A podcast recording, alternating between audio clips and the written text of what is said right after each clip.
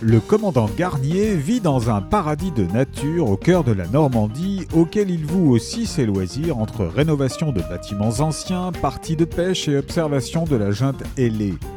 L'activité de son commissariat d'Argentan dans l'Orne reste plutôt calme. Aussi, lorsqu'une personnalité locale est assassinée dans le parc de sa belle demeure, les remous ravagent la tranquillité ambiante. En binôme avec la capitaine Fougère, également sa belle maîtresse épisodique, Garnier commence une enquête dans ce milieu provincial où la population réticente ne se livre pas volontiers. Alors que Garnier prend une semaine de vacances en Bretagne, à Roscoff, chez son beau-frère marin-pêcheur, il est rappelé d'urgence, le meurtrier a de nouveau sévi.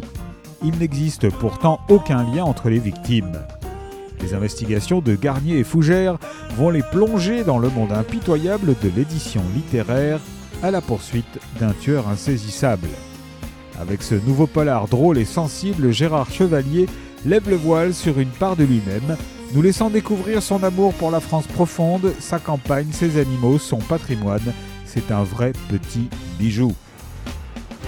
Meurtre en pleine page de Gérard Chevalier est paru chez Palémon Éditions.